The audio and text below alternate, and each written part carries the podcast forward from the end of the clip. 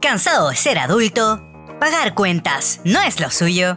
No se diga más. Vuelva a ser niño con nosotros y gratis. Así es, escuchó bien. Soy el perrito Pochito y esto es ¿Por qué crecí tan rápido? El podcast. Muy pero muy buenos días, queridos amigos de la internet, de YouTube, de Spotify. Estamos aquí este lunes 29 de marzo para prender la llama que llevamos dentro, chicos, para cumplir nuestros sueños, para encontrar energía desde donde no tenemos. Porque hoy día, chicos, vamos a hablar de nuestros sueños y de esas energías que nos llevan a ser las grandes cosas que decía ese comercial de Soprole. Que nos llevan a triunfar. Que nos llevan a triunfar, que lo podemos lograr, exactamente. Lo podemos Lo lograr. podemos. No, Oye, no esa canción-. Ya, ya- yo creo que esa canción ya cumplió más años que nosotros. Creo que la siguen usando. De hecho, le hicieron un remake bastante El bonito. año pasado, sí. Sí, estuvo bastante bonito. Pero bueno, antes que nada, chiquillos, y antes de, ¿De empezar? de empezar este podcast, sí, me gustaría recapitular un poco, porque la semana pasada hablábamos de la importancia de hacernos nanay, de seguir haciéndonos nanay. De en hacernos la- un cariñito. Un cariñito, sí. Eh, en la etapa adulta para poder recuperar energía frente a esta pandemia, frente a este mundo actual que tenemos que nos, más que darnos energía nos drena las energías Sí. cada día. Entonces es súper importante de verdad consentirnos de vez en cuando, eh, sacar ese niño interior que llevamos dentro. Y- Tomarnos un break también. Después de tomarnos esa siestecita, después de retomar así, por, por así decirlo, nuestra vida, de salir recargados, es muy importante agarrar ese modo turbo y ponernos a hacer las cosas que realmente queremos hacer, las cosas que queremos para nuestra vida, para nuestros sueños. Y por eso, chiquillos, en un esfuerzo de producción... un mega esfuerzo de producción que ustedes no están viendo, pero nos costó un montón. sí, es verdad. fue- esto de verdad fue un verdadero esfuerzo de Fue, producción. fue un desafío, sí. Sí. Eh, tenemos a una persona que sí sabe ponerse en modo turbo, cumplir sus sueños. Así que le damos la bienvenida a nuestra querida amiga Pillo ACDF. Pillo La- la Oli. Aplaudemos. Sí, aplausos, aplausos, aplausos. Oli. Oye, oye, bienvenida a nuestro podcast. Oficialmente eres la tercera invitada en la historia de este podcast. Y la, segu- No. y la segunda de esta temporada. Exactamente, sí, hemos tenido Sí. poquitos invitados, así que sí. Muy poquita gente privilegiada. Sí, Qué oye. honor, qué honor. Ah, pero estamos muy agradecidos de verdad de poder contar contigo, sobre todo también porque eh, hablando del tema que vamos a conversar hoy día, que la llama que llevamos dentro y la fuerza que nos lleva a generar como todos estos sueños, yo creo que tú, Pillos, has inspirado a un montón de niños, a un montón de generaciones nuevas que sueñan tanto con ser youtubers, con ser ilustradores, con cantar incluso, con ser lapillo, básicamente. Yo creo que hay muchos niños que cuando chicos pensarán así como, quiero ser lapillo. Oye, piensa que en nuestra época no existían las redes sociales, no existía No, como nada. este mundo de inspiración. Mm. Así que tener Mm. como estas imágenes o estas personas que hacen cosas para inspirarte igual es bacán. Mm. Así que ya, démosle la bienvenida a la Pillo que se presente, que se presente, sí, que nos cuente, que Porque- hace, porque que, de que- hecho, porque el Johnny ya lo contó, pero sí, bueno. no, pero independiente de, de hecho, aunque tú no lo creas, Pillo, nos escucha un montón de gente eh, mayor, a veces nuestros mismos padres, entonces para nuestros mismos padres, Que, Eh, que puede que ¿quién no la conocen. Pillo? ¿Quién es la Pillo? ¿Quién es Pillo SDF? Ya Pillo, tienes la palabra. sí, por favor. Hola, soy Pillo. En realidad no me llamo Pillo, mi mamá no me puso Pillo. Eh, me llamo Muriel, ese es mi nombre real. Em, estudié animación digital, pero me dedico como a hacer varias cosas artísticas, que me gusta hacer muchas cosas. Por, por eso te hemos traído acá, para, para que nos hables de dónde saca esas ganas para hacer Tantas esa cosas fuerza. diferentes, sí. Sí. Eh, no Pues, ahí vamos a hablar yo creo de Sí, dónde. te- te voy- Sí, pues ahí vamos a ir preguntándole y sí, que nos vaya contando Bueno, las cositas que hace. la gran mayoría de la gente en Chile te conoce como youtuber, básicamente. Eh, la Pilla es una Mm. influencer de redes sociales, eh, ilustra, canta, cocina. ¿Cocinas? No. No, no cocina. O sea, a veces queque, pero no, no soy muy de cocinar. No, no- no sube tutoriales de cocina, pero sube tutoriales de un montón no. de otras cosas creativas. Sí, exactamente. O sea, básicamente la igual es una artista, entonces nuestro, nuestro canal siempre ha hablado un poco de eso, de tanto el diseño gráfico, eh, también Fusilactic que está acá, que también es ilustradora, entonces hoy día vamos a hablar de esas ganas ¿quién mejor para partir hablando de eso que nuestra querida invitada? Pues, obvio. Así que vamos, por- vamos a preguntarle primero, Pillo, ¿desde dónde nació tus ganas de hacer YouTube? Porque tú ya llevas harto rato en YouTube. Sí, yo creé el canal hace 13 años, pero fue así como que lo creé para, no sé, subir trabajos del colegio después de la U. ¿En serio? O- o en- sí, sí, porque es que YouTube era otra cosa antes, era así como para re- dejar respaldo de cosas, no era como que lo subías Mm. para que se hiciera viral, no, no. No existía existía eso de la viralidad, no. Sí, ¿qué, qué era, qué es ser viral? sí. Entonces después, me acuerdo, en esa época yo hacía mucho cosplay, así como de disfrazarme de, de mono chino. Em, y subía las presentaciones de los eventos. Mm. Entonces como que hacía eso, de repente subía trabajos de la universidad a medida que iba creciendo. Y después empecé a subir covers, covers de K-Pop. K-pop. No, primero, co- primero covers de anime Mm. con un micrófono Genius de esos que se conectaban al Uh. computador, Así muy como- antiguos. Así como que estos que eran un palito. Que era como un palito. Sí, sí, de esos. esos mismos. Así partí. Eh, y fue como, obvio, por hobby, así no. Porque en ese tiempo había una comunidad eh, muy bonita y pequeñita, como de gente que cantaba covers. Y dije, uy, qué entretenido, yo también quiero. Porque me gustaba cantar y cosas. Entonces me puse a cantar, a adaptar canciones, como a pasarlas al español Mm. buscaba traducciones y ahí las adaptaba. Y con mi micrófono Genius hice varios covers. Después conocí a un amigo, de hecho gracias a YouTube, que es Seba Dupont, que mm, él tenía un micrófono más pro y sabía editar bacán, entonces nos pusimos a hacer eh, covers ya como con mejor calidad, con mucha mejor calidad que con el otro. Súper bien y ahí. empecé a, a cantar K-pop. Mm. Porque en ese tiempo también empezó a llegar más como esa onda como el 2008, 2009, por ahí. Claro. Empezó a ¿Verdad? llegar más el Sí. K-pop acá. Sí. Ujú.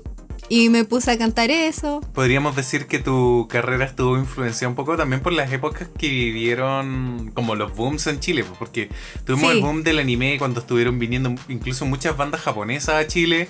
Eh, después eso Sí. bajó y, se, después llegó el cambió, K-pop. se cambió por el K-pop, exactamente. Sí. Como que en realidad a mí siempre me han gustado los dos mundos. No, no lo he separado tanto. Pero sí, obviamente daba por épocas también. Pues como que apareció el K-pop y yo, ¡ay, qué bacán! Y escuchaba más K-pop que anime. Después volvió el anime, no sé, así. Mm. Ahí empezó a llegar más gente a mi canal. Cuando digo más, onda 300 suscriptores, no sé. Que en ese tiempo era mucha gente. Sí, Claro. Mm. Porque era llegar a los mil era como, ¿qué? Claro, o sea, es que, es que en ese tiempo, claro, tu, tu único suscriptores era gente que te conocía de verdad. Claro, entonces ahí, o de ahí tu círculo pensar- cercano. Claro, no, pues, pero pensar en ese tiempo así como que 300 personas te conocen ya es como un poco abrumador. Sí. Mm. Claro, sí. Eh, es como, claro, gente fuera de tu círculo te está viendo. está escuchando tus canciones. Yo tampoco me mostraba, subía como los videos nomás. Ah. Antes no era tan preponderante el tema de los suscriptores o los seguidores, como que los números antes no eran tan importantes. Uno No. llegaba y subía las cosas porque quería, porque te gustaba, porque tenías como las ganas de compartirlas y que alguien más las viera. Mm. Como en el tiempo de Fotolog, que ya tener como dos likes Claro. era bacán. Pero Sí. aquí, ¿no? El tema de los seguidores ahora es muy cuático. Mm. Es que yo creo que eso empezó cuando YouTube pudo empezar a monetizar. Mm. Cuando uno puede monetizar. Exactamente. Claro. O sea, cuando los creadores empezaron a monetizar en YouTube, ahí ya se convirtió más en- como en tipo negocio, que uno tiene que Mm. estar pendiente de los números. pero sí, eso es culpa Pero de Google. claro, sí. Sí, pues sí, YouTube. De hecho, yo creo que tú partiste cuando YouTube era propio de YouTube, de los creadores de YouTube. Sí, y sí, sí. después Google lo compró, po. Lo compraron por muy poca plata. creo. Probablemente. Proba- Creo que fueron como 20 millones de que- dólares. es que Google vio ahí una oportunidad de Sí. negocio grandísima y ahora es una Claro, la hicieron. potencia ahí a la que le están Sí. estrujando hasta el último peso. Y de, y de hecho, bueno, los cambios que se han hecho en YouTube hasta el día de hoy son para estrujarle más plata a YouTube.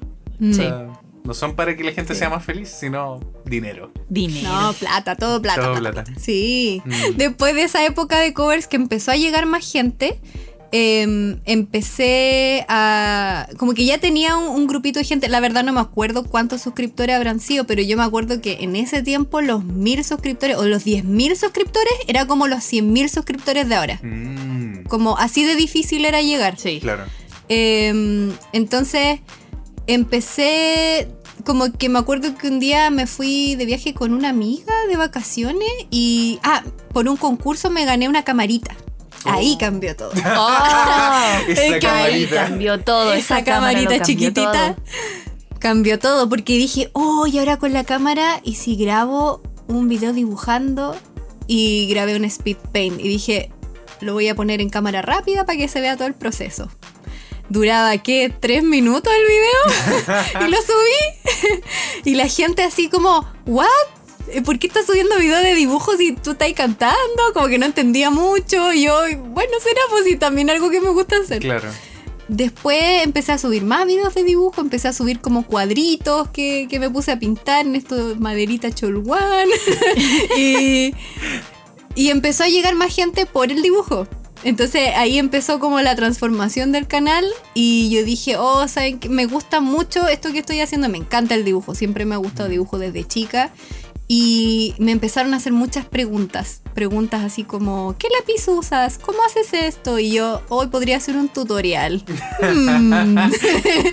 y me puse a ver y casi no habían tutoriales en español en ese tiempo. Entonces igual yo llegué como en un buen momento para, para poder surgir Claro. después. Igual mi proceso ha sido de años, como les digo, pues no es como Sí, de un día no. para otro, uy, Claro. el, el millón. de- Ha sido pura constancia y muchos años de estar ahí subiendo videitos, pues. Pero es algo que me gusta, así que... Mm. De ahí empezó a llegar la gente y me acuerdo cuando subí un speed paint especial por los 6.000 suscriptores, que para mí fue como así increíble. 6.000 suscriptores. Porque incluso el día de hoy imaginar 6.000 personas ahí es como llenar un, Sí, un evento. Sí, po. po. Es, es En los eventos de anime llegaban como 2.000 personas, un poquito más. La Anime Expo cuando se 6.000. llenaba, creo que máximo habían como 8000 personas. Y Sí, ahora 8000 personas sí. juntas en un solo espacio es aterrador. Sí, bueno. Sí, qué brígido eso. Brígido, brígido. Ay, es cuático. ¿No les ha pasado que han soñado como que la gente está sin mascarilla y es extraño? Como que ya la pandemia llegó a sus sueños. Sí. ¿No les Sí, ha pasado? Sí, o sea, Ay, qué ah, traumante. es como los sueños de niño cuando soñabas que ibas a la escuela sin pantalones, ahora soñamos que salimos sin mascarilla. O que hay gente en la calle sin mascarilla tú con mascarilla y que te pueden contagiar. Claro, también. A mí me pasó que veo gente sin mascarilla y digo, ¡ay, qué raro! Como que, que es raro ahora ver a la gente sin mascarilla. Eh, eh, es muy extraño. Y es como, hola persona misteriosa cuyo, cuyo rostro no conozco. Es verdad, porque por ejemplo nosotros sacamos a pasear al perro de repente y nos topamos siempre con las mismas personas y conversábamos de repente y todo, pero no les conocemos las caras. Ellos tampoco nos conocen la cara. No, pero a eso hoy es como, es como muy extraño, claro. por Los puros ojos. A los puros ojos, sí, pues. Mm. Mm. O, o los eh, ubicamos por el perro. Sí, pues no los ubicamos a ellos por de cara porque claro. no le veo la cara, pero yo sé que su perro pertenece a tal persona. Claro, y por, por la contextura, el pelo, más o menos uno dice como, ah, es la tal niña. Sí, cosas que pasan. Oh. Cosas de pandemia. Cosas Oye, de hablando pandemia. con respecto a eso, eh, con el tema del rostro, por ejemplo, ¿no te dio miedo en algún momento eh, o el hecho de tener que mostrar tu rostro? Porque claro, me dijiste, llegó la cámara y empezaste a mostrarte en YouTube, pero no, no esperabas que esto iba a explotar de esa manera. Entonces, O sea, pero es que Claro. igual ya ha contado, ha sido un proceso de años, no Sí, es como po. que de un día para otro explotó. mm, pero en algún momento estuvo Claro. el miedo de exponerte. Exponer tu eh, identidad. Exponer tu identidad, exactamente. O sea, cuando yo elegí mostrar mi rostro, eh, nunca lo, nunca me di consecuencias de nada. Fue así como eh, voy a mostrar mi rostro porque creo que es más cercano y, y va a ser más entretenido para la gente verte explicar un tutorial mostrando tu cara que otras cosas, pues como la pura mano o cosas así. Eh, o tendría que hacer como, no sé, unas letras brígidas y yo en ese tiempo no tenía cómo. Mm. Eh, entonces, y dije, y tengo la camarita, entonces ya me voy a mostrar. Y me acuerdo que hice como el video de bienvenida, porque ahí yo dije, me voy a tomar el canal más en serio y voy a subir videos más seguidos. Mm, ¿Qué edad tenías en ese momento? ¿Te acuerdas? Más o menos. ¿O hace cuánto tiempo No. fue? ¿O hace cuánto tiempo fue? ¿O en qué etapa de la vida estaba? Más que nada. O sea, estabas Claro, en el estaba en la colegio. No, pues ya estaba en la universidad. Como universidad, sí. Sí, Sí, ya. sí. como a las 22, 23 años por Ya. ahí. Y mm, claro, yo no, no me di así como voy a ser famosa y la gente me va a reconocer en la calle, porque era como, nunca fue mi intención Mm. ser conocida ni nada de eso y, Y yo menos iba a pensar que el canal iba a ser tan grande, porque Claro. era como, yo lo subía porque sí, y en ese momento lo pensé como para que los, los videos sean más entretenidos. Igual yo no encontraba entretenido y desafiante para mí hablar a la cámara, era como... Es todo un desafío. eh, es todo un desafío. A- hablar de y además, corrido. y hablar de corridos, sí. Sí, y yo tenía que hacer mil cortes porque todo el rato era, eh, y entonces, eh, y entonces, eh, hasta el día de hoy en realidad. Pero A nosotros igual Pero nos ya me río nomás de eso. con el podcast. sí, pues es difícil como el comunicar, es todo un, un arte. ah. Mm. Y me acuerdo en ese tiempo que tenía esta camarita que me gané y ponía el espejo de, tenía como un espejito para, no sé, maquillarme, cosas así. Y lo ponía detrás de la cámara porque no era una cámara que se desplegara la pantalla ni nada. Y tenía que ver si es que yo estaba enfocada Oh. desde el espejo. Así de antiguo. No, pero sabes que. Es buena técnica. Independiente de lo que tú puedas decir, así como de lo arcaico de, de- de los inicios de tu canal, creo que es súper bonito eh, rescatar eso, que no necesariamente siempre necesitas tener que las mejores cámaras. O las mejores luces. O las mejores luces. Lo importante es tener las ganas, eh, que te Sí. apasiona lo que quieres hacer y vas a encontrar soluciones de repente tan artesanales como lo del espejo, por ejemplo. es importante ser proactivo. Mm. Eh, no solo con YouTube, con todas las cosas, es como. Y con el arte, sobre todo, es como súper fundamental ser proactivo. Es como si no tienes algo, busca otra forma y lo solucionas Mm. para lograr un resultado parecido o a veces mejor incluso. Mm, Exactamente. Eh, es súper importante. qué buen consejo. Em, eh, Es que igual piensa que estamos como en la época de la inmediatez. Y muchos de los Sí, niños po. quieren que las Sí. cosas sean súper inmediatas. Y me ha pasado, por ejemplo, Sí. en el tema de la ilustración. Voy a meter aquí el tema de la ilustración para que hablemos de cuándo la pillo empezó a dibujar. Porque pasa que los niños ahora creen que es llegar y dibujar así nomás, po. Y cuando me han preguntado qué materiales uso yo para dibujar en digital y les muestro mi tablet, de hecho hice un video en el canal, yo creo que se decepcionan N, porque deben pensar que o uso iPad o uso alguna pantalla como tipo Cintiq o algo así como Mm, especial o con la que yo o que yo puedo ver lo que estoy dibujando y yo llevo años, años dibujando con la misma tableta. Yo empecé también con una Genius que tenía que usar, el lápiz tenía una pila, una pila. Y si se me descargaba la pila, Igual. era terrible. La gris. Sí. Sí, La yo, ta- yo Genius- también la Genius tuve. gris. sí, fue la primera, era la única Era que la había única en que ese tiempo. vendían. Y como que- accesible. sí. Y ni siquiera era así Sí, como, wow, sí. qué barata, ¿no? Ahora sí. Si lo comparo con esos años, ahora esa tablet sería Mm. muy barata. Pero esa es la Sí. cuestión, que los niños piensan que las cosas ahora se, se tienen que hacer como rápido y bien Mm. Porque vivimos en esa época. Pero a veces Sí. como que... No, Es no que sé- hay mucho al alcance Sí, y rápido. Sí. Sí, pues. Entonces, O ¿cómo sea, enseñarles piensa- esa, esa, ese proceso de frustración a los niños? Mm, Piensa que hoy en día cualquier celular básico trae una mejor cámara que cualquier cámara a la que nosotros pudimos acceder hace 10 años. Eso sí, es verdad. Exacto. Es muy Nosotros cierto. tuvimos ese como. ¿Cómo se llama esto? Es como la, Como el privilegio. privilegio. ¿ah? De, sí, como un privilegio generacional en el que estamos como al medio. Sí, pues Porque- estábamos en la transición. Exacto, la transición entre no tener tecnología y la tecnología empezó a, a crecer y a Mm. crecer y nos vamos adaptando a eso. Siento que es como bacán tener nuestra... Somos una excelente generación. Porque los niños ahora, como, como dicen los franes, así, es como que a mí me hablan mucho sobre eso, como que me da mucha pena, de hecho, ver a niños tan frustrados, como de frustrados, 9, 10 sí. años, así como no me sale, y es como tienes 9, 10 años, ¿por qué te exigen tanto? Disfruta, disfruta. Disfruta Uno a esa edad ni siquiera se preocupaba por si dibujáis bien o no, lo dibujabais porque te gustaba nomás. Exactamente. Y siento que igual las redes sociales influyen caleta en eso. Influyen mucho porque uno se tiende a comparar mucho. Sí. Imagínate un niño que tiene Instagram y ve estas otras personas que dibujan tan geniales como, oye, ¿por qué yo no puedo hacer eso? Pero- y no, pero no toman en consideración tenemos, su propio proceso. Tenemos casi 30 años. ya llevo por lo menos por lo menos 10 unos años. Unos tatitas. tatitas. 10 Unos años. tatitas. Sus, sus 10 años de vida, yo ya los vengo ahí dibujando desde que ustedes nacieron y de antes. Entonces piensen que le faltan todavía, no 10 años, puede que incluso en menos, en 2, 3 años, incluso menos tiempo, Sí. me alcancen, alcancen como un nivel, ¿cómo decirlo? ¿Qué? Como de, no, no de talento, pero de... de- ¿Se Yo- entiende? Yo, creo. Se entiende lo que dices, porque Ah, di- dale, dale. No, yo, yo creo que ahí lo que falta es un tema de guía parental, por así Puede decirlo. ser, sí. Pero a veces Mm. los padres tampoco tienen la respuesta porque los padres tampoco conocen como muchos de estos influencers. Por ejemplo, el caso de un papá que su hijo ve los videos de la pillo de la Fran. El papá no tiene idea cómo alguien consigue ese talento. Eh, así como, hijo, no te frustres porque a ella le tomó 15 años, ¿cachai? Lo ideal, Claro. lo ideal sería que... Como el ella así nomás, Sí, pues, lo ideal sería que el niño llegara a esa misma conclusión.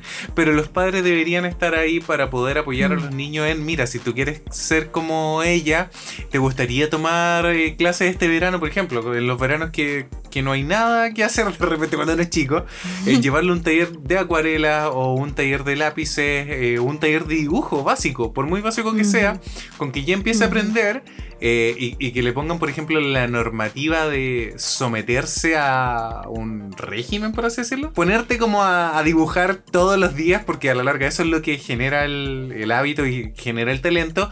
Y que el niño tal vez se dé cuenta así como, "Mm, sabes que tal vez no me gusta tanto y tal vez mi talento va por otro lado. Porque el, infancia es donde uno a veces se motiva con algo, pero después descubre que no le gusta tanto. que la infancia no prueba cosas. Para eso yo creo que es súper importante dejar ser nomás a los niños y que tratar de apoyarlos en lo que les vaya gustando, porque se están descubriendo todavía, incluso siendo adolescentes, más todavía se descubre la personalidad, todo eso. Exacto. Entonces los gustos es algo que puede ir cambiando con el tiempo o algo que desde chico que te gusta y se nota demasiado que es como ya, esto, esto es lo suyo. Claro, tú, tú acabas de llegar a un punto que está bien, el niño tiene que descubrir y todo, pero a veces, por ejemplo, un niño que le gusta un poco dibujar quiere llegar, eh, no quiere ser bueno en el dibujo, quiere tener chorro mil seguidores. Ya, pero es que ese es un problema de las redes A sociales. eso voy, pues el, el tema de, Claro, nuevamente, ahí hay que ¿dónde, aterrizar. ¿dónde están los papás para aterrizar ¿Dónde está niño? el límite? Exacto. Sí. El límite sí. de la sanidad. Claro, porque hoy en Sí. día todos los niños sueñan con ser youtubers, sueñan con ser tiktokers, sueñan con ser influencers, pero no se dan cuenta que detrás de todo esa, ese trabajo de llegar a cierto punto hay algo detrás, pues uno no es influencer por existir, uno hace algo, uno o dibuja o canta o baila, Mm. o sea, hay un talento que se desarrolla y ese es el punto. Para los padres que ven que el niño de repente está aprendiendo como esa llamita, ese modo turbo del que hablamos hoy día, es importante guiarlos en la dirección correcta de que esto, independiente de que los lleve a ser famosos o no, porque todos los niños quieren eso hoy en día, quieren ser el youtuber, el influencer, pero muchas veces, si te gusta el dibujo, puede que termines siendo o profesor de arte plástica, o artista, o tal vez te vayas a estudiar O diseño animador, gráfico, o diseño animador, gráfico, exacto. o- Pero, pero ese es mi punto, que en algún momento... eh, lo vean como una profesión a futuro, más allá de solamente ser un influencer. Porque del porcentaje de niños que quieren realmente ser influencer, de mil niños, ¿uno lo logrará? No sé, pues yo ni no manejamos esa estadística. No, no, no, pero uno, uno llegará hasta el final. Y es una cosa también como de... Siento que los papás tienen que tener, o sea, dejar muy en claro a los niños que la fama no es algo tan bueno como se, como se plantea. Yo creo que eso es súper importante. Es como los niños ven solamente una careta de estos influencers y, y personas que se ven tan exitosas y que todo es tan perfecto. Y además de todo el trabajo que te están diciendo ahora, como que hay detrás de ese influencer, de lo que está haciendo, hay toda una cosa emocional y psicológica detrás de, de tener popularidad. No es tan fácil. Mm. Lidiar con comentarios no es fácil. No, para Menos para un niño. Un niño no debería, siento yo, ser como eh, influencer tan chico. Mm. Debería ser una persona como que ya tenga la capacidad de, de discernir y de entender cuando el problema es de otro. No, o sea, por ejemplo, si le escriben un comentario pesado. Un niño se lo puede tomar pésimo. Si es que no Sí, es está bien guiado. Entonces es como partir por eso. Es como, hijo mío, la fama No, lo es todo. no es lo que tú No es piensas, lo- no, es, no lo es todo. Mejor busca tu pasión y lo que te gusta hacer. Mm, sí, tal cual. Y después la gente llega sola, pero en realidad yo siento que la mejor forma de, como si uno quiere hacerse un canal o lo que sea, es como hazlo porque realmente te gusta lo que estás haciendo. El resto va a llegar después. Exactamente. Pero ¿cómo hacerles entender eso? Oh. Eso es lo difícil. Eso, es- eso, eso tiene que ver ya con técnicas de crianza, porque puede que no sea Sí. solamente con el tema de lo que quieres hacer como, como con la vida, sino que también, por ejemplo, lo- quiero esto y lo quiero ahora, papá, ¿cachai? Y es como aprender eh, Mm. a enseñarle a los niños que hay cosas que a veces no se pueden, cosas que toman tiempo sobre todo. Mm. Entonces, Sí, y volviendo al dibujo igual, eh, lo que decía la Fran hace un rato de que los niños, nosotros como niños antes, ahora a esta edad tenemos este nivel que tenemos. mm, Los niños de ahora incluso sí pueden efectivamente lograrlo más rápido, obviamente dependiendo de cuánto practican, de cuánto aprendan, se informen de cursos o de cosas así, pero está todo mucho más al alcance. Sí. Exactamente. Pongo de ejemplo a mi hermano chico que ahora él teniendo 13 años, eh, este año le, le regalamos un celular y está empezando a animar en el celular. Es como, ¿what? What? Yo, o sea, yo tuve celular en la universidad. Entonces, como que. Y está lleno de tutoriales gratuitos, está lleno de información. Más con la pandemia, está lleno de cursos por todas partes. Es mucho más accesible para uno poder nutrirse, para poder practicar y, y todo eso.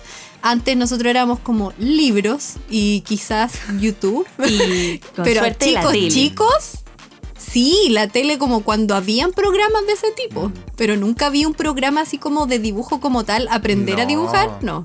De hecho, yo me acuerdo cuando entré a la universidad, la suite de Adobe vendía libros ¿Qué? para aprender a ocupar la suite de Adobe. ¡Oh, no! Imagínate aprender a De hecho, yo aprendí a usar eh, Photoshop con fotocopias de esos libros. ¿En Oh, serio? No te estoy mintiendo. Los tutoriales de antaño.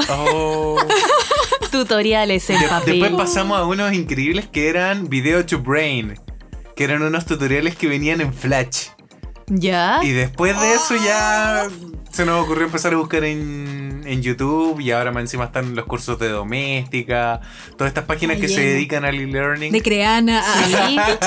Sí. este espacio está auspiciado No, pero es verdad, ahora todo es mucho más accesible, es mucho más rápido. Incluso podríamos Sí. decir que incluso es más barato.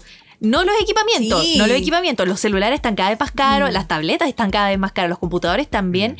Pero el acceso a la información yo encuentro que está cada vez más o barato. sea, Pero por ejemplo, los materiales. eh, Dejando de lado la tecnología como de cables y cosas, los materiales, los mismos Copics.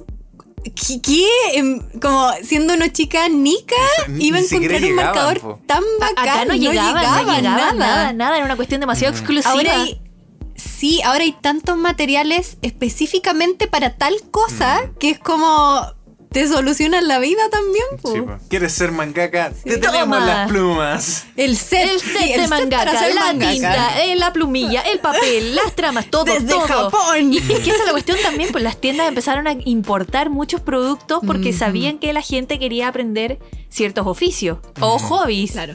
Así que ahora Sí. está todo mucho más fácil y accesible. No barato, Sí. no es barato. No. Claro, No es barato. sí. Pero está. Pero depende también, sí. Porque, por ejemplo, hay más alternativas también. Pensé en tiralíneas, por eso dije depende. Por ejemplo, lo- los que son Sakura son súper Y económicos. son súper buenos, sí. Y antes yo me acuerdo que están como los puro artel, los... Los proarte. Pero eso, como es. Y ahora hay mucha variedad de, Hay de multiliner, marcas, es sí. como que. Oh, yo, sí. yo tuve probarte. Yo también tuve probarte en la universidad Sí, porque eran muy malos, pero eran baratos. Eran muy baratos. Sí. Oh. eh, efectivamente puedan lo- las generaciones de hoy en día puede que que sí puedan efectivamente lograr un, un nivel antes que una persona de nuestra generación por ejemplo Mm. porque están todas estas herramientas más accesibles pero no quita que haya que tener paciencia. O sea, el arte siempre va a necesitar paciencia, siempre va a necesitar práctica. Por mucho que tengas a la mano las cosas, uno va a aprender, el cerebro aprende haciendo y haciendo y haciendo. Entonces, como que siento que eso es lo que hay que dejar muy en claro a los niños. Como, Y so- y sobre todo a los jóvenes, a los que quieran partir en Sí, realidad. no, y sobre todo encontrar la raíz de donde está realmente esta llama de la que hablamos hoy en día, de que esta llama esté en querer, por ejemplo, mejorar en dibujo, mejorar en el canto, en estas cosas, no es la llama de querer ser famoso, nuevamente. Exacto. O sea, en, en generar Claro. un talento, en generar una afición, ya sea aprender a tocar un instrumento, lo que sea. Mm. Pillo una consultita, ¿tú desde qué edad dibujas? Tengo una foto como de tres, dos años dibujando. Nací con un lápiz en la mano. No, dibujo desde muy, muy, muy Ya, chica. pero el gusto por el dibujo, Sí. por ejemplo, en tu caso, ¿desde dónde viene? Eh, ¿Alguien en tu vida te influenció o te motivaron? ¿O sientes que naciste con ello? ¿Por qué te hago la pregunta? Porque una de las cosas que influenciaron el tema de hoy día de este podcast fue la película Soul. Y nos hicimos la pregunta de si realmente muchas de nuestras pasiones se generan a lo largo de nuestra vida o de repente las traemos de fábrica. si nacemos con, con ciertas cosas que no sabemos desde dónde nació, pero que desde siempre hemos sentido una pasión por algo. Es, es- es loco, porque una cosa es, claro, si siendo grande te, te gusta, porque hay gente que se le da más fácil que a otros, como, no sé, dibujar, por ejemplo, hay gente que se le da más fácil eh, por genes, no sé, pero no quiere decir que una persona que no se le da fácil no vaya a lograr ese nivel. Mm. Le va a costar más quizás, pero lo va a lograr. Pero eso es como hablando del resultado y hablando de la pasión, así como que uno nace con esa pasión, siento que llega a ser un tema medio místico incluso, así como como de almas, así como Sí, realmente uno nace con esa chispita de, de que te gustan las cosas. Eh, en mi caso, mi papá fue artista, era así como hacía todo, como cuadros, escultura.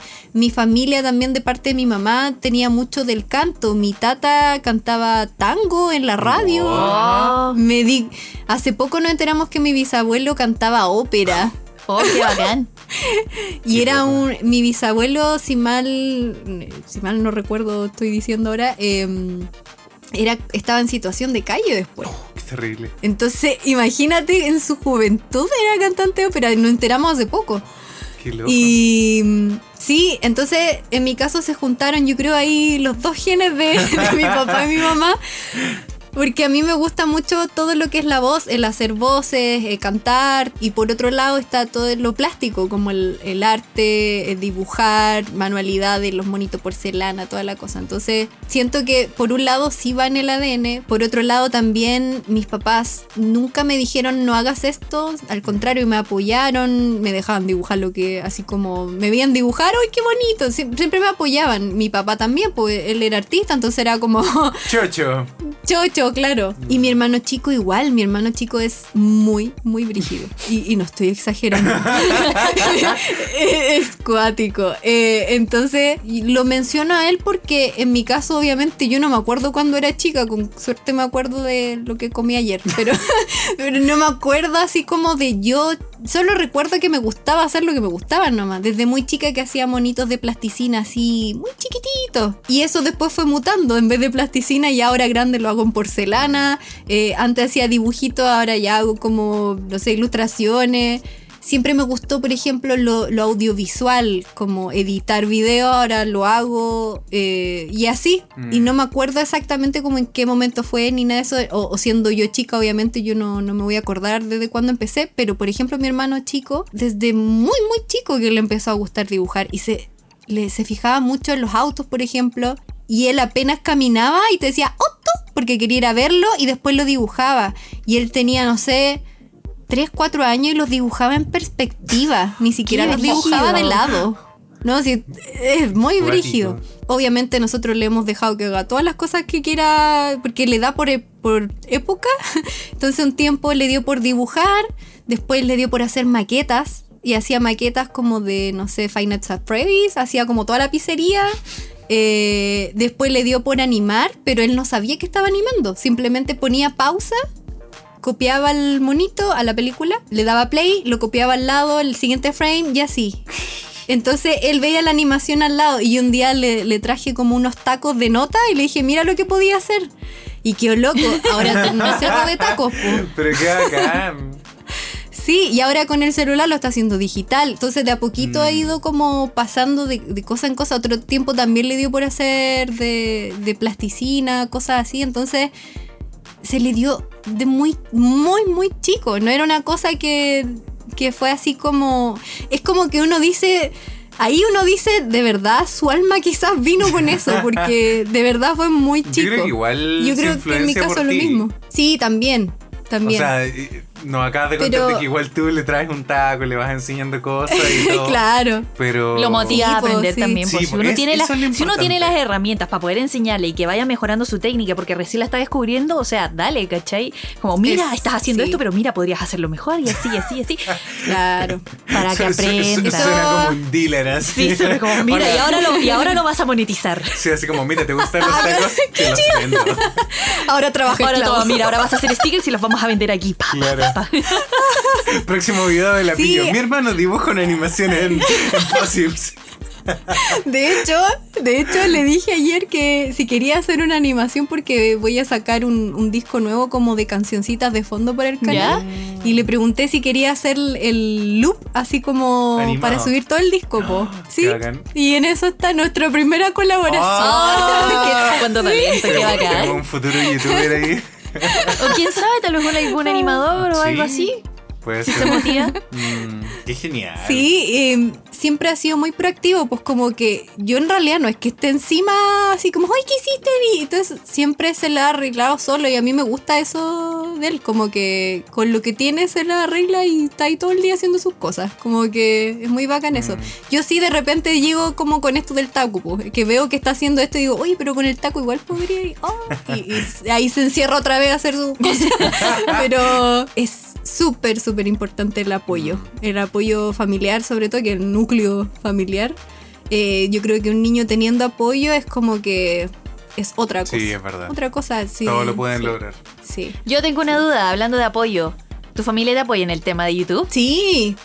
Es que como fue tan así, muy como de a poco y de la nada y de repente se podía monetizar, no es como que yo dije, mamá, quiero ser youtuber, ¿me apoyas? Claro, como pasa hoy en Fue día. así como, claro, porque ya es algo que está establecido, pero antes era como, o sea, se dio muy de a poco y fue como, oye, mami, ahora puedo ganar plata. Y, oh, bacán, ¿cachai? Como, buena. Oye, mami, ahora, ahora como que me sigue mucha más gente. Oye, mami, ahora me llegó una placa de 100 mil, 100 mil. Así como, oh, bacán. Qué bacán.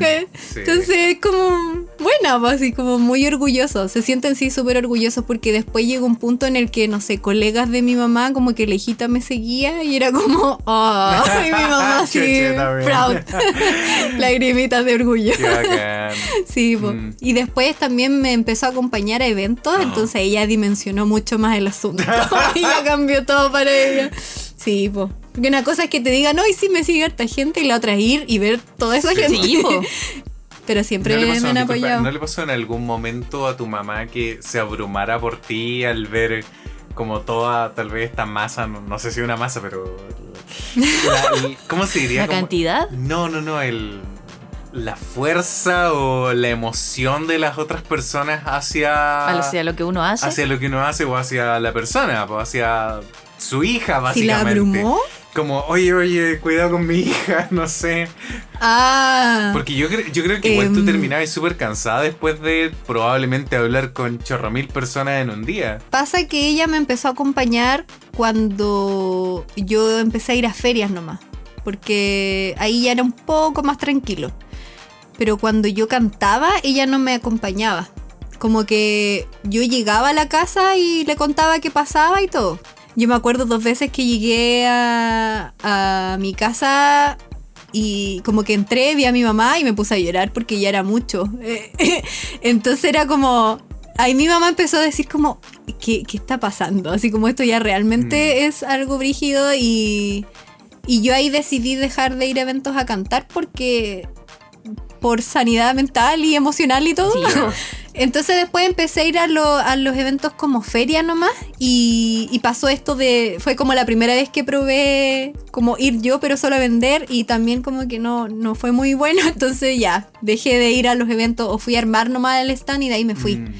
Y ahí mi mamá como que pudo ver las cosas como desde ese otra, de esa otra perspectiva más de mamá y de que estaba como más preocupada porque, claro, hay mucho cariño de la gente, que se agradece mucho, obvio, pero también hay mucha impaciencia en un evento y, y cuando ves a más gente como que es más todavía. Mm. O por ejemplo, me pasó que había un montón de gente y como que yo igual soy introvertida, a pesar de que yo haga estas cosas, yo soy una persona introvertida, entonces como gritando así, ¡Pillo! Y yo así como, ¿qué hago?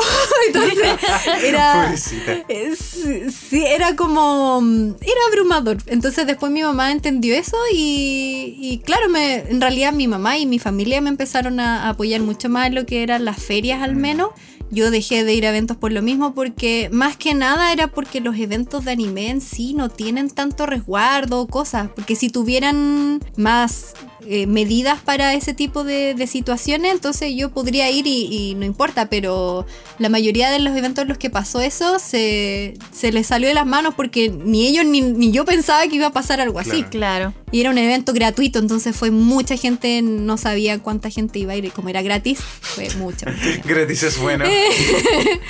Sí, claro. Entonces, en cuanto a mi mamá, igual me sigue apoyando igual. Y, y ella sabe que las decisiones que yo tomo no, no han sido las decisiones que he tomado con respecto a eso. eh, no han sido malas decisiones, pues como, como que siempre está ahí, me, me apoyan todo, ¿no? Súper. Qué bacán. Sí. Oye, un, un tema que me pareció súper interesante y es el hecho de que, por ejemplo, como desarrollaste YouTube hace mucho tiempo, lo fuiste haciendo en paralelo con tus estudios y con tu carrera también. Pues no es como que de repente dejaste todo botado así en la vida, así como, no, mamá, yo no quiero estudiar, voy a ser youtuber. Eh, igual Claro. trataste, o sea, no trataste, de hecho lo hiciste. Tuviste una carrera profesional llevada también con tus pasiones y eso es súper importante. ¿Podrías contarnos Mm. un poquito sobre cómo decidiste lo que ibas a estudiar? ¿Por qué eventualmente ya decidiste dedicarte solamente a YouTube? una compañera del colegio tiene una hermana, ah, que es la Beni, que es la directora de Marmota Studio. no sé si conocen, pero bueno, Ya. es un estudio de animación. Sí, sí. Bernardita, eh, como yo siempre iba a la casa de mi amiga, ella, ella era mayor, es mayor, entonces ella empezó a estudiar animación digital. Y yo la verdad es que no sabía qué estudiar porque yo decía, no quiero estudiar diseño gráfico porque siento que no es tan dibujo, sino que es más como... No es tan dibujo como yo quisiera Es verdad. En mi ignorancia, Mm. no, no sabía, eso era lo que yo pensaba. Fue, fue Selectic da Y fe de ello. Yo doy fe de eso. Es yo entré verdad. pensando que iba a dibujar y no dibujé nada. No, sí dibujé, pero no, no tanto como yo me, me hubiera gustado. Claro, como si uno, se- no sé, pues se hubiera metido ilustración, algo así. Entonces, también de hecho pensé como en ilustración, pero yo decía, no sé en realidad eh, qué tanto campo voy a tener después de estudiarlo. Y de repente salió ahí la Beni estudiando animación, que era una carrera en ese tiempo nueva. Muy pocas universidades la, la impartían. Y mm, como que dos. Sí, creo. eran muy pocas, de hecho. Sí. Y yo veía siempre, como iba a la casa de mi amiga, eh, veía siempre la venía haciendo trabajos así como manuales. Me acuerdo cuando le tocó hacer stop motion y tenía su, su figurita y yo así, vuelta loca. Era como, "Oh, ya, yo quiero estudiar esto. o le hacían dibujar cosas y era como, me encanta porque la carrera es súper versátil. Mm, Eh, uno, claro, dice animación y cree que va solamente a animar, pero no, es como teoría del color o dirección de arte. qué bacán. A mí, la verdad es que no me gusta tanto animar, pero sí me encanta todos los otros procesos que incluye la animación. De hecho, el hacer voces también es parte de la animación. Sí, po. Es como, hay muchas cosas. La edición de video, la postproducción también. Hay muchas cosas que me gustan de la animación, pero que no es la animación en sí. Entonces, la carrera, yo la verdad no me arrepiento para nada de haberlo estudiado porque me sirvió mucho. Tenía un ramo de escultura, fui feliz con muchos de los ramos, excepto 3D. ¿Quién, quién no sufrió con infernal. tre- Nosotros en diseño también tuvimos 3D, pero como para modelar lavadoras. ¿En serio? No, siempre tiramos la talla de eso, pero sí. O sea, se nos enseñó 3D como para también ilustrar o aplicarlo a proyectos de diseño, pero no era como lo que queríamos hacer. que- Y yo la pasé mal porque mi Sí. computador no se la podía. En primero, ¿no? En segundo, segundo ¿En y tercer segundo? año. Yo me tenía sí. que quedar en la U. Y sí, y, y me acuerdo que un año nos quedamos sin eh, la licencia del programa y teníamos que entregar. Patético, en la Universidad de Chile ahí no había pagado las licencias, entonces sí, fue terrible. Funando a la Universidad de odié, Chile. odié 3D, solo por eso. Sí. Sí, sí, es complicado. A mí me costaba mucho como modelar, quizás no tanto porque era parecido a como. No era. O sea, era la base de lo que es pasar del 2D al 3D. Eso yo lo tenía por escultura y monito plasticina y todo eso. Pero el programar y el animar en sí, como el ponerle lo- los códigos para que el, el brazo no pasara de los tantos grados. Para mí eso era infernal. Era así, estudiaba y no, no, no había caso que me quedara en la cabeza y me costó mucho. y eran como los últimos dos años de la universidad, dos o tres años, que era como cinco años. Como que tres de los años eran puro 3D. No, no. Sí, y para más era como un programa, te acostumbrabas con los shortcuts y todo eso, y de ahí te cambiaban de programa 3D a otro que tenía otra forma y era como, ¡no! Oh, no, qué horrible. Sí, pues terrible. Así que Hasta el sí, día de esa hoy fue sí, la parte varios. que odio de... esa fue la parte que, que no me gustó de la carrera, pero de todas formas igual te sirve de alguna... De alguna forma te sirve igual. O sea, y para mí es entretenido saber cómo hacen las películas. Mm. Mi hermano chico, de hecho, me pregunta mucho como, ¿y cómo hacen el pelo? ¿Y cómo hacen...? Y yo ya lo sé porque básicamente pasé por eso. Lo, ya lo básico, ya pero lo estudiaste, pues, pero igual. Claro. Ya lo tienes, tienes el conocimiento ahí como animadora. Mm. Sí, entonces después de eso yo egresé de la universidad pero no, no me titulé. Entonces fue porque estuvimos, era un trabajo en grupo y nos faltó animación según los profesores, que de hecho yo en ese tiempo era como, ay, pero ¿cómo? Y la cuestión, y ahora lo veo y es como, sí, le faltó animación. No, sí, la verdad es que sí. no, sí, en realidad sí. Pero en Mira- ese mira- momento... mirando hacia atrás. Sí, en ese momento yo estaba indignada y yo, pero ¿cómo puede ser? Estuvimos un año en esto y, y frustrada porque la verdad es que no quería más con ese proyecto de título. Entonces, la vida me dio dos opciones. Estaba otro año más trabajando en ese proyecto de título todo de nuevo y tenía que pagar un año más de universidad. O no. No, no. O no. O, o no hacerlo. Eh, Esa es la opción. Pagar o no pagar. Listo. No pagar. también- no, pero por el deseo y, y también con el riesgo de que más encima nuevamente no quedara bien. O que no lo, apro- que no lo Porque- aprobaran. porque- claro, porque más encima eh, es en grupo, po, Exacto. ¿cachai? No, Sí, pues no, es responsabilidad única tuya, 100% depende tuyo. también de las otras personas con las que estés trabajando y eso Sí. es súper difícil. Mm, Súper. Bueno, Y la verdad otra es que opción- la otra opción era no. Y entonces como que yo dije, ya, ¿cuáles son los pros y los contras? Es como, ¿realmente qué es lo que tú quieres? En el fondo fue eso. Más que la plata, porque yo dije, bueno, de alguna forma podré, pero más que la plata fue, ¿qué es lo que quiero realmente? Porque estaba de verdad muy frustrada y yo ya no quería más con ese proyecto, tener que ver todo de nuevo. Era como, no, no quiero estar un año más. Sentía que iba a perder un año de mi vida haciendo eso. Probablemente. Y sí, y en ese tiempo yo en paralelo empecé con mi primer emprendimiento, que fue una tiendita de porcelana, que se llamaba Pío Pío Creaciones. ah, yo, me acuerdo, sí. Sí, Obvio, sí, sí me acuerdo. Hace Ah. mucho tiempo, sí. Sí. Sí. muchos años. Entonces, ya, pero cuéntanos. Sí, yo hacía eh, monitos de porcelana a pedido, aritos o, o figuritas, todo eso. Obviamente no ganaba un sueldo ni nada de eso, de, de hecho era así como muy poquito, pero eso me llamaba mucho más a que seguir haciéndolo del proyecto de título. Y yo pensaba, no quiero dar un mal ejemplo con esto, pero, si no, no Pero. esta fue mi decisión para mi vida. Usted Eh, no lo haga. Usted no lo haga en casa. Pero la verdad es que yo dije, para este tipo de carreras, eh, más que un cartón, influye, eh, influye como tu portafolio. Y además que yo estoy egresada, no es que haya dejado de estudiar. Yo estudié todo lo que tenía que estudiar. Y tengo mi certificado de egreso, entonces como ya el cartón, ¿qué más va a ser? Teniendo un portafolio y todo. Y lo otro era que yo decía, como les dije anteriormente, no me gusta tanto animar, no me quiero dedicar a animar. Entonces era como, "Hmm, creo que diré que no. Entonces se juntaron todas esas cosas entre como realmente necesito y quiero el cartón, me quiero dedicar a esto, quiero estar otro año con esto y la verdad es que solo vi frustración y desesperación en ese camino y dije, eh, miré por el camino difícil en el que haré algo con mi tiendita, no sé cómo, para generar algunas lucas y veré lo que se me va dando en el camino y buscaré pegas freelance o lo que sea. Y mm, decidí que no, pues, y me puse a hacer cositas con la tienda. La verdad es que le fue bastante bien. eh, en ese tiempo yo tampoco tenía tantos seguidores en YouTube, o sea, era harta gente, pero yo tampoco decía como, no usaba tampoco, no me avispé tanto de usar el canal para promocionar mi trabajo, como que llegó solita la gente por la, la porcelana nomás. Y me llegaban varios pedidos, pero claro, no, no era así como algo, un sueldo ni nada de eso. Y de ahí me llegó el palo de, ¡ja! Tienes que pagar el crédito y esto es Oh, lo que no, tienes que la, pagar". respons- la responsabilidad adulta. Exacto, la cachetada. La cachetada Uh. de salir de la U y ¡pa! Y ahora tienes que pagar esto. y no tienes cartón.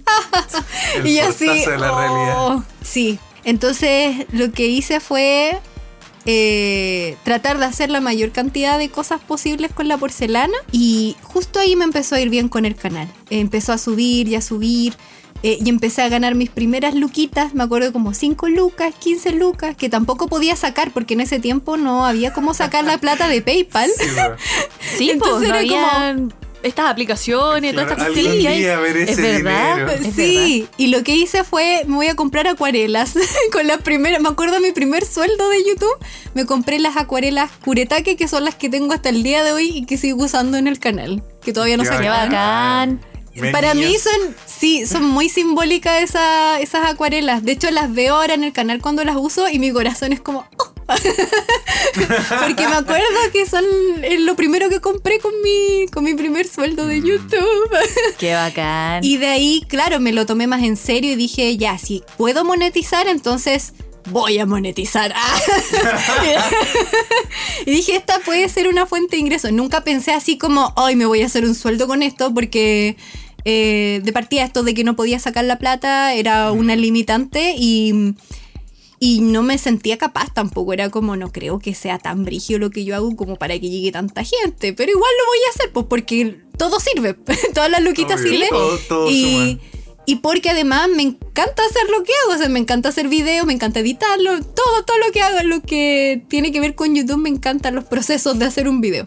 Entonces seguí con eso y empecé a hacer los tutoriales de dibujo, aprendamos a dibujar. La verdad es que no recuerdo exactamente si fue después de eso o entre medio, pero la cosa es que le empezó a ir muy bien a eso y con los aprendamos a dibujar ya empezó a llegar la mayor cantidad de gente. Ya empezó 20 mil, 50 mil. Yo a los 50 mil no podía creerlo. No podía creerlo. Después llegué a los 100 mil y fue como ya, esto es otro nivel. Y de hecho me acuerdo que llegué a los 100 mil y empezó a llegar más gente. Entonces como que el hecho de llegar a los 100 mil, YouTube te empieza a ayudar un poquito más, creo, a dar un, un empujoncito. Mm, Y como antes para mí era tan difícil subir a mil suscriptores, o sea, subir mil suscriptores más, después, después de los 100 mil lo veía, no sé, en, en mucho menos tiempo que antes. Mm. Entonces eso me empezó a ayudar también como para impulsar más el canal y yo ahí ya empecé a, a darle con todo con el canal. Fue como eh, videos toda la semana, eh, un tiempo subía dos videos a la semana, Oh. vuelta loca. Ahí ya llegó el otro proceso de que me volví demasiado trabajólica y adicta a toda esta cosa y era como me empezó a hacer mal a mí, así como ya demasiado estresada o le daba prioridad a solamente el trabajo y, y ahí quedó mi vida social y los fines de semana era evento y la semana tenía que estar preparando el evento más el video y uh, Claro. me volví loca. Yo me acuerdo de ese- esa época y recuerdo el estrés que sentía, la ansiedad que sentía y mm, aprendí mucho de esa época igual. Hoy en día es como, no, tú tienes vida, tienes que hacer vida social, tienes que darte tiempo de descanso que va muy ligado a lo que al, al tema del podcast anterior de los Sí. nanais, los mimitos. Hacerse un nanay, sí, Hacerse es sano, nanay, es bueno, sí. es necesario. Es súper necesario. Es tan importante como trabajar el descansar. Y yo de por sí siempre he sido una persona con mucha energía y muchas ganas de hacer cosas. Entonces para mí trabajar en lo que más me gusta hacer, no paro. Me cuesta mucho frenar. Hoy en día, año tras año, he tratado de a poquito ir frenándome o siendo más consciente de cuándo tengo que frenar, porque ya cuando fue el tope máximo fue cuando me dio la tendinitis y fue así como tuve que parar por meses y nunca había sentido tanta frustración y ansiedad por querer hacer cosas y no poder y ¡ah! entonces después de eso aprendí mucho. Mm, aprendí mucho como sobre mi salud, pues en el fondo es como eh, fue tanto lo que trabajé y que le falté el respeto a mi cuerpo, pobrecito, a mis manos y, y a mi mente también. Entonces, hoy en día es como apenas eh, siento que estoy un poco estresada y digo, no, no, no, no, no, a ver, ¿qué está pasando aquí? Sentémonos a conversar con un tecito. Oye, y pero digo, eso es súper importante. súper importante en todo ámbito, o sea, por videos de YouTube o lo que sea, es como, eh, es tan importante darse un tiempo para uno mismo, para descansar. Eh, la mente y las emociones son todo. O sea, después de eso sigue el- lo físico y, y así, al menos según mi, mi creencia, es como eh, la mente y el cuerpo, o sea, la mente y, y las emociones te pueden generar enfermedades después. Sí, es como... absolutamente. Sí, Mm. entonces... Oye, pero en esos momentos de estrés, por ejemplo, ¿tú te diste cuenta solita que tenías como que hacerte nanay? ¿O tuviste la ayuda ahí de tu familia también? Que, que ellos, por ejemplo, te dijeron así como, oye, te vemos muy estresadita, eh, algo no anda bien, no sé. Tal vez ellos también te ayudaron a parar o fuiste tú sola. No, me fue sola, porque Oh, era como... Genial. Eh, no, en el fondo era como, o sea, mi, mi familia siempre ha respetado el hecho de que a mí me gusta trabajar y todo, es como, o me gusta hacer las cosas que, que hago y todo. Como que, por ejemplo, lo de las manos, no sé, pues yo decía, hoy sí me están doliendo las manos y es como, pucha, cuidado, como muy así, no pensaron que iba a llegar a ese punto. Mm, Entonces, claro. también era parte, eh, como que influía mucho mi parte en cuanto comunicaba a mi familia, pues. Yo no le andaba diciendo, uy, ya no puedo abrir una botella. O sea, después sí. después sí, porque ya no me quedaba de otra. Me abres esto. Sí. Entonces ya después de eso fue como que aprendí a la mala, porque de verdad si no me pasaba la tendinitis, yo creo que no hubiese parado. No hubiese parado y gracias a la tendinitis, hoy en día lo veo así, en, el- en ese momento era como, no quiero esto, pero hoy en día pienso y es como de no ser por la tendinitis, no hubiese parado, no hubiese sido consciente de que realmente necesitaba descansar, que no es necesario subir dos videos a la semana siempre y cosas así. Y, y al final uno pierde eh, el disfrute porque es como estás tan concentrado en tengo que terminar el video y tengo que hacer esto y tengo que hacer lo otro que es como porque es- uno se estresa y, y- y no disfruta tanto como si estuvieras relajado haciendo las cosas. Entonces hoy en Sí. día digo subo dos videos a la semana si puedo. O sea, de hecho rara vez ahora es como que aviso así digo, hoy adelanté este video, así que yo creo que esta semana voy a poder subir dos. No me, no me obligo, no me lo autoimpongo. Y de hecho nadie me, nadie me obliga a subir dos videos a la semana. es como, yo soy yo nomás la que lo hace, por, no sé.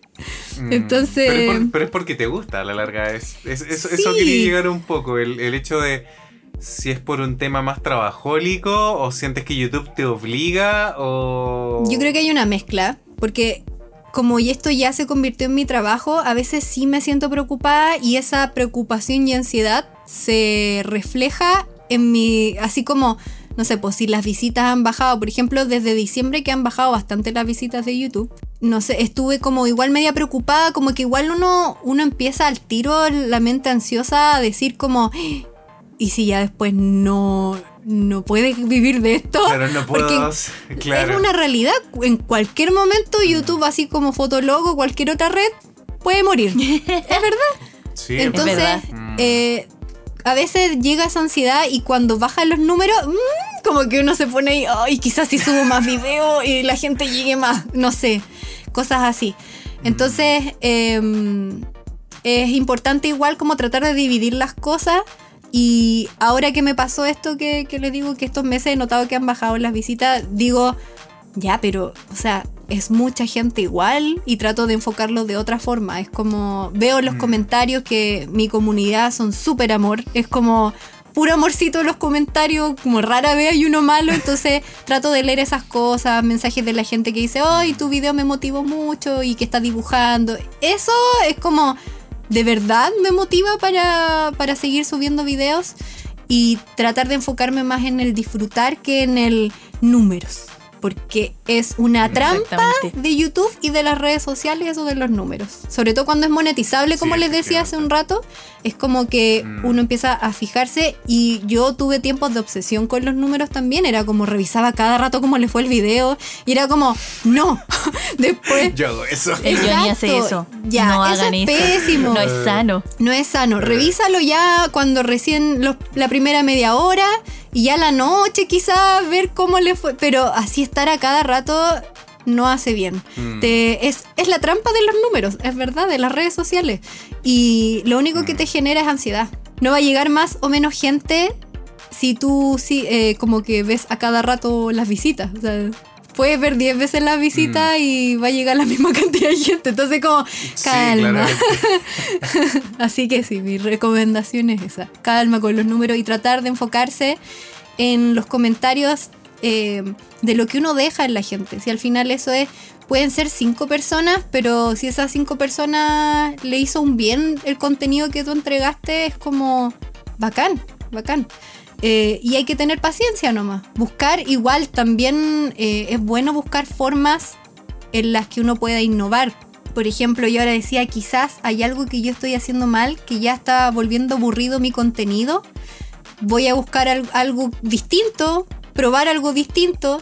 De hecho, lo de la porcelana yo no lo retomaba hace mucho tiempo y me puse a ver el canal y dije, oye, a Nezuko, porque subí una, una figurita de Nezuko de porcelana y dije, le fue muy bien. ¿Por qué no vuelvo a hacer esto con otros personajes? Y efectivamente le fue súper bien. Hace tiempo que no le iba tan bien a un video como el que subí el sábado de, de Yakusoku. Y a pesar de que me tomó toda la semana, una valió la pena. Es una, es una serie bien popular. po. Eso es lo ¿Ah, otro. sí? Sí. Eso es lo otro. Está en Es emisión y yo dije, ah, voy a aprovechar. Sí, es una po. serie que me gusta. Es como que cumplía con todas las cosas. Es algo que me gustaría hacer. Están dando en emisión, así que voy a aprovechar de, de hacerlo Mm. en porcelana. Y es interesante, al menos para mí, ver cómo. eh, eh, ver cómo se puede hacer en porcelana, no sé. Sí, pues si te gusta la serie, después vas a tener también tus monitas Ay, sí, propias ahí quiero hacer tantas series. Estoy así como, como- de verdad es como que veo los monitos en la repisa y siento me va a faltar repisa después porque quiero hacer tantas No. series. Yo de verdad no soy de figuritas, no soy de comprar figuras de repisa, o sea, figuras de repisa, figuras para mi repisa.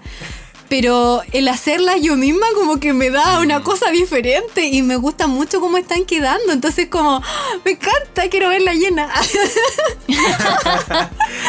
Qué bacán. Cach- Pero ¿cachai? Eso la pillo las hace. Nosotros las compramos y disfrutamos comprándolas. Hay que comprarlas si puedes hacerlas. Claro. Pero por ejemplo, en mi caso, yo, yo compro figuras para armar. También, disfruto También, es armándolas. muy bacán, sí, po. Sí, eso Claro, sí. Lo cumpla, como lo hablábamos de hecho también en el capítulo pasado, de hacerse un nanay. De comprarse su figurita para sí, armar. obvio. Qué buena forma Porque- de porque- mimarse. Porque el juego cambia. O sea, por ejemplo, en mi caso, eh, siempre decimos que uno de mis grandes dolores de infancia fue el tema de tener que dejar los juguetes de lado. Eh, y como adulto ahora no es como que uno juegue con los juguetes, pero la forma en que interactúas con ellos cambia. O Mm. sea, el hecho de agarrar la figurita y ponerle la pose de la serie, Mm. o el hecho de comprarte un robot que tienes que armar, que no lo vas a armar en dos horas, vas a Eh. estar un mes en el proceso armándolo. O como dice la pilla, haciéndose sus propias figuritas. Eh, todo eso llena tu niño interior, llena esa llama que llevas dentro por hacer las cosas sencillamente a veces porque tú las quieres hacer. Exacto. No pensando en, en, en que vas a tener una retribución más allá. O sea, de hecho a veces nos pasa a nosotros también con el canal de YouTube que pensamos así como ya queremos hacer un video eh, que le vaya bien, pero realmente es lo que queremos, entonces... a Sí, tiene que ser una mezcla, creo yo. Sí, tiene que ser una mezcla y aparte que más encima, si ese video que tú sientes que lo vas a hacer de mala gana para que le Mm. vaya bien y le va mal, Es peor el nivel de todavía. frustración es terrible. Y de alguna forma se refleja. Cuando uno no quiere Mm. hacer algo, se refleja en el resultado. Es Sí, como... absolutamente. Sí. Eh, yo la verdad es que sí, te iba a decir como en base a lo que estabas diciendo de conectarte como con tu niño interior. De verdad yo puedo decir que hacer figuritas de porcelana eh, me siento igual que cuando hacía figuritas con plasticina cuando chica. Y creo que Mm. eso es tan importante como eso que dices tú de conectarte con tu niño interior es como al final es lo que te hace disfrutar tu vida, po. Y ojalá encontrar algo que con lo que puedas vivir, porque uno es adulto y vive en un, en un mundo donde hay que pagar cosas, pero, pero qué hermoso poder vivir de algo que te gusta hacer y, y que no es tan trabajo para ti, como que disfrutas de ese trabajo. Sí, es verdad. Lamentablemente hoy en día, bueno, y una de las cosas que siempre tratamos de impulsar en este podcast, hay mucha gente que estudia o vive su vida pensando solamente en el dinero y no en disfrutarlo, y lo hemos hablado en muchos capítulos. Terminan siendo adultos sumamente frustrados, terminan siendo adultos que después renuncian a sus trabajos. O a la Eh, U, gente que se metió a ¿O a estudiar la? U. Claro, Sí. a la universidad como porque la mamá le dijo que estudiara tal cosa para que ganara plata y al final nunca terminó la Mm. carrera porque no hay motivación. Eso es lo que necesita Exacto. uno, motivación. ¿Cómo va a motivarte haciendo algo que no te gusta y tener que estudiarlo todos los días? Es como... ah, es difícil. Sí. Es peor. No, y más encima que hoy en día todas las carreras y todos los oficios que uno pueda estudiar o aprender se van actualizando. Antiguamente eh, la gente creía que uno estudiaba y ya, y listo, y te fuiste a trabajar por el resto de tu vida. Mm. Pero hoy en día uno sale de diseño gráfico, de animación o de cualquier carrera, incluso hasta de leyes si cambiamos la constitución. ahora. Esos pobres abogados. Se la van a tener que aprender de nuevo. Oh, brígido. ¿Cachai? Pero, pero ese es el punto, como que todas las carreras, incluso la medicina, la medicina va avanzando, todos tenemos que estar constantemente estudiando. Sí. Entonces, si no te gusta lo que estudiaste, si no te gusta lo que haces en el día a día, la vas a pasar terriblemente mal. Exacto. Ah, qué Sí. terrible. Además que cuando, cuando uno le gusta lo que hace, es que yo hablo muy del ámbito artístico en realidad. Eh, no conozco otro ámbito para mí, me va pésimo en lo No, demás, pero, Está súper bien. pero en el ámbito artístico al menos es como que se ve tan reflejado en tu trabajo cuando eres bueno en eso. Y con eres bueno me refiero a que te gusta lo que haces, has estudiado para lograr a llegar a donde estás ahora, porque no es solamente, ay, sí, soy talentoso. Y es como, te gusta tanto que quieres aprender más, como dices tú, y te informas y, y quiero que esto quede mejor todavía. Y eso se refleja en el resultado y siento que eso hace que te vaya mucho mejor. Como eh, te puede llegar alguna pega porque alguien vio algo de- diferente en ti. Por ejemplo, a mí me pasa con el canal que llegan marcas de, de arte o cosas así y me dicen como me gusta mucho o nos gusta mucho como, como muestras los reviews, por ejemplo. Yo he visto otros canales, supongamos que muestran muy así como, ah, miren este lápiz y listo. Y a mí me gusta mostrar el detalle, que tenga una bonita luz. Son cositas pequeñas que se nota el amor, eh, en el, el amor que uno pone en lo que hace. Y eso se refleja y eso los demás lo, lo captan, se, se nota. Entonces siento que es súper importante eso de... Por eso es tan importante seguir tu pasión en la vida. Como, sobre todo ahora hoy en día, siento que todo es monetizable. Lo que antes uno pensaba, hoy una carrera artística te vaya a morir de hambre. Hoy en día vende mucho. Sí, o sea, si uno se esfuerza por destacar, obviamente, porque habemos muchos que hacemos lo mismo, pero si uno se esfuerza, es creativo, te informas, practicas, todo eso puede llegar a vivir muy bien del arte. Y gracias a las redes sociales, estamos en una época muy perfecta para, para darse a Donde conocer. Las posibilidades están para todos. Sí, Mm, Y- si tú lo deseas, puedes volar. si tú lo deseas, puedes volar. ¿Así se iba a llamar el capítulo? No, no, Ah, de, no. Hecho, Ojalá. de hecho Ah. tenemos un capítulo de podcast que se llama Si tú lo deseas, Ah, puedes volar. ya. ¿En donde, serio? donde hablamos sobre el doblaje latino. ¡Ay, qué hermoso! Oh, rayos, ¿en serio? Sí, sí, por cómo de repente muchas cosas de nuestra infancia y el, el estar expuesto a series que eran foráneas eh, modificaron un poco nuestra forma de pensar eh, la vida. po. Ah, verdad. ¿Cachai? Por ejemplo, como yo pensaba que Los Ángeles de acá Chile eran los mismos Los Ángeles que yo veía en la tele en esta serie gringa. Porque no entendía que había otro país. Porque ellos hablaban español. ¿cachai? Pero estaban doblados pero estaban doblados. Ay, eso el Jenny no lo sabía. ¿Cachai? Bueno, cosas que no entendía o no entendía de chico. po. Por eso, oye, eh, me parece que ya es momento de ir llegando como a la conclusión del capítulo. Aunque Oh. creo que tú la cerraste Ah. súper bien. Ay, Realmente. Es que es verdad todo lo que dice. O sea, eh, y es algo que también nosotros venimos diciendo en el podcast, chiquillos, que la vida se trata de pasarlo bien, de avivar esta llama, de tratar de mantenernos vivos lo más posible, pero no vivos sobreviviendo, sino vivos sintiendo, Mm. sintiendo las cosas, sintiendo lo que hacemos en el día a día, de encontrar razones en lo que hacemos.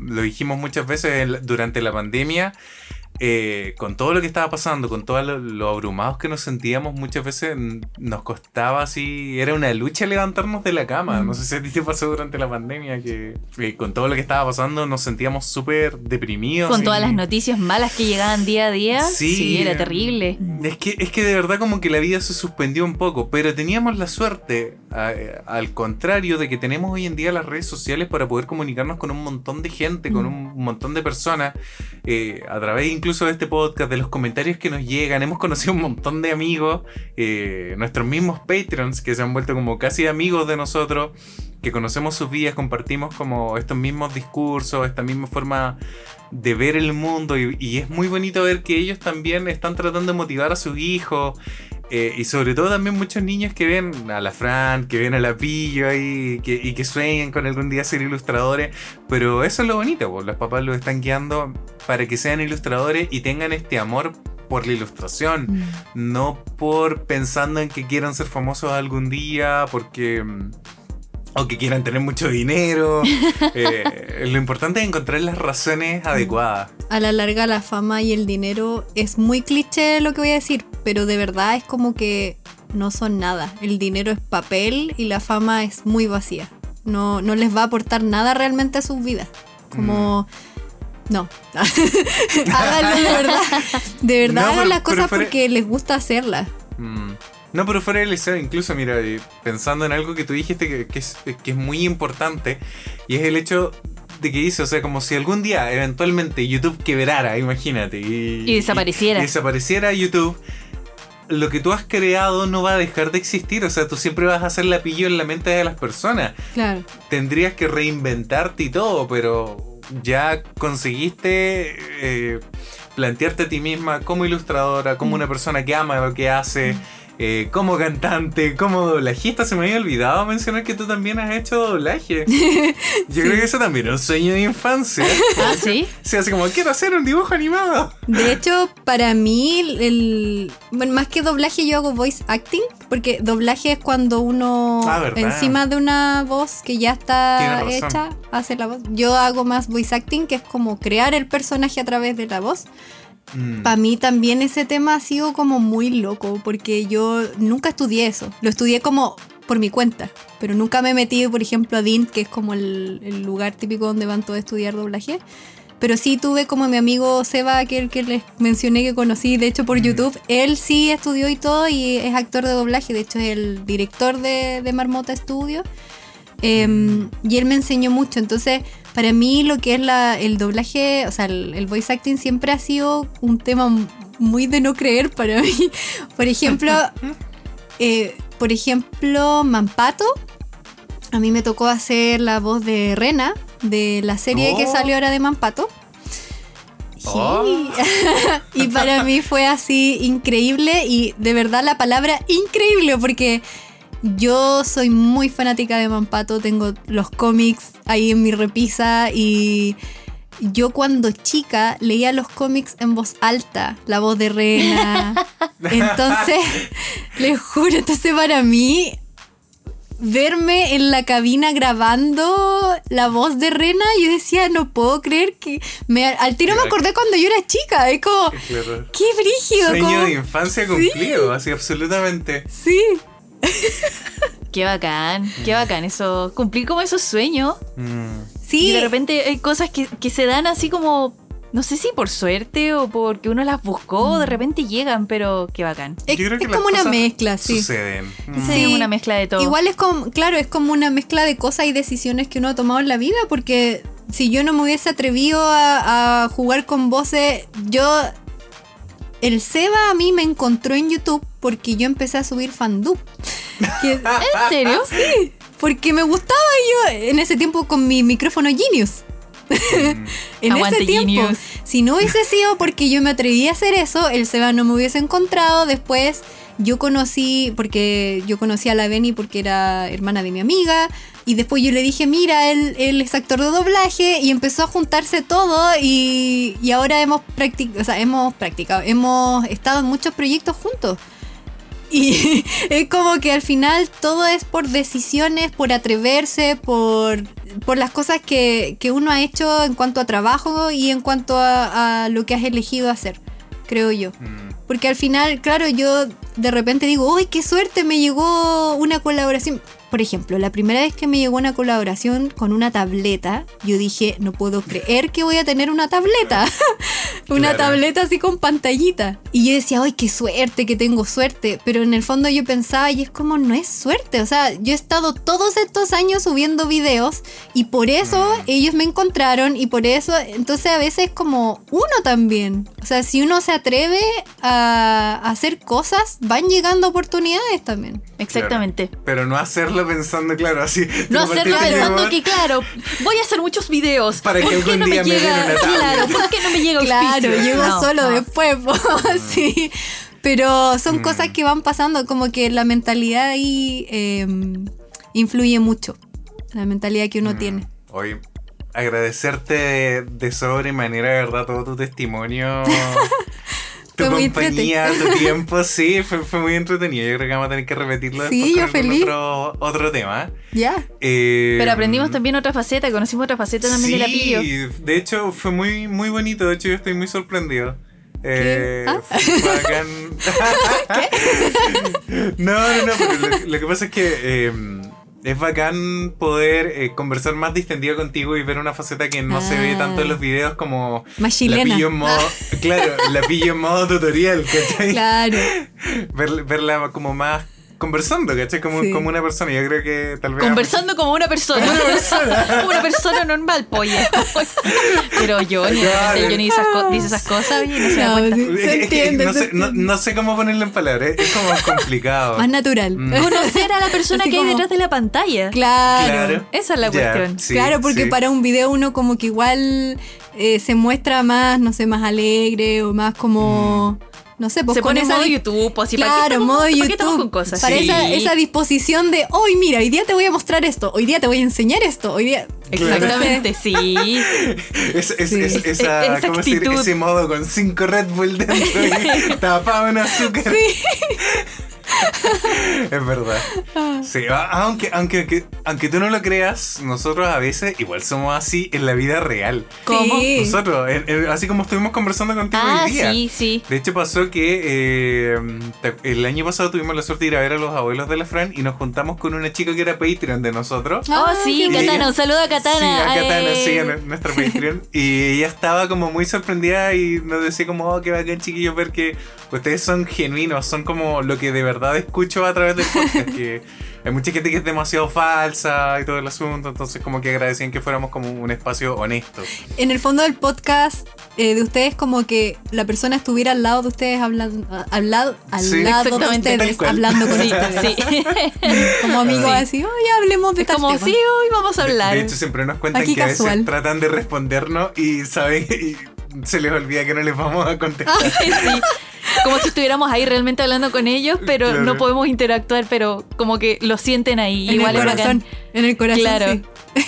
Entonces después igual nos hacen llegar su comentario, su mensajito, y igual es bacán y es lindo y nos agradecen. Y... Sí, Y por eso hacemos estas cosas. es- claro, es una de las cosas que nos ha mantenido haciendo este espacio. Es la pequeña motivación que nos dejan semana a semana para continuar este Sí, podcast. absolutamente.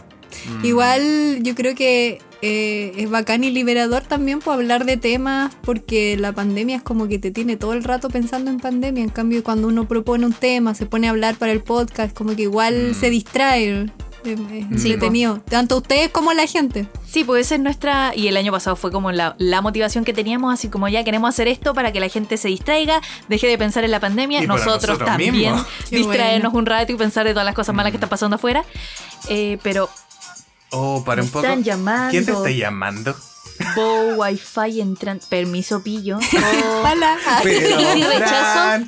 A ver, y si. Mire, te apuesto que es la mamá de Johnny. ¿Aló? Hola. Adivina quién es. La mamá del Johnny, tía. La puedo llamar en unos 10 minutitos. Estábamos grabando el podcast. No, no se preocupe, ya ahí ya la llamo, ya. Ya. Chao. Eh, Hoy podemos dejar esto en el podcast. Aunque usted no lo crea, La mamá del Johnny nos ha llamado. nuevamente. Sí, de repente, de repente nos pasa esto. Mm, bueno, ah, sí. Después de la interrupción de la mamá del Johnny. Bueno, retomamos. Voy a ver si dejamos esto realmente. Ay, pero bueno. Durante la pandemia fue muy necesario tener este espacio para darnos, a, a veces no mucha gente lo hace, pues el conversar acerca de un tema específico para plantear de repente temas incluso valóricos, eh, conversaciones mucho más profundas que uno no tiene en el día a día, eh, considerando que a veces hablamos de cualquier cosa, Ujú. ¿o no? Sí. Sí, sí, Sí. sí, ¿volviste? Es súper Sí, sano. volví.